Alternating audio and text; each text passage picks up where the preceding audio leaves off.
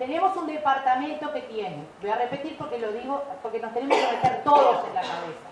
Siete puertos deportivos, un puerto granelero que exporta, es el que más exporta del país. Tenemos tres zonas francas. Estamos por la cuarta, que es este, justamente tecnológica en Colonia. Tenemos un puerto de este, pasajeros, que es el que más entra gente acá. Necesitamos que esa gente se quede. Tenemos 180 kilómetros de costa en el río de la Plata y en el río Uruguay.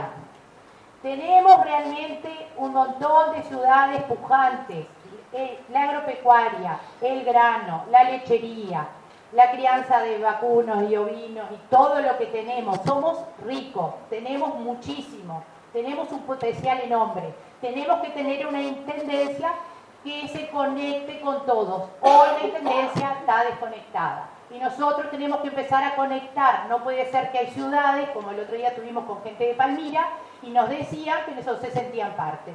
Señores, acá se acabó, acá vamos a trabajar todo para que todo Colonia sea parte de un departamento regional. ¿Qué vamos a hacer? Sostener la gente con, con políticas públicas, el deporte, la cultura, darle riqueza, educación, vamos a darlo, vamos a integrarlo, vamos a darle conocimiento. El conocimiento es la mejor herramienta que le podemos dar a la gente y después vamos a ver cómo hacemos toda la parte de ayuda social. Vamos a trabajar mucho en el tema de involucrarnos también en eso que no tenemos nada que ver, pero que después tenemos que ver si hay un problema, que es la seguridad.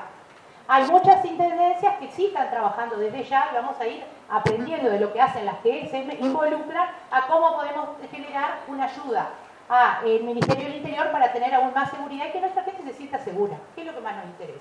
Que la gente se sienta segura, que viva feliz, que tenga sus servicios y que realmente se potencie como tal.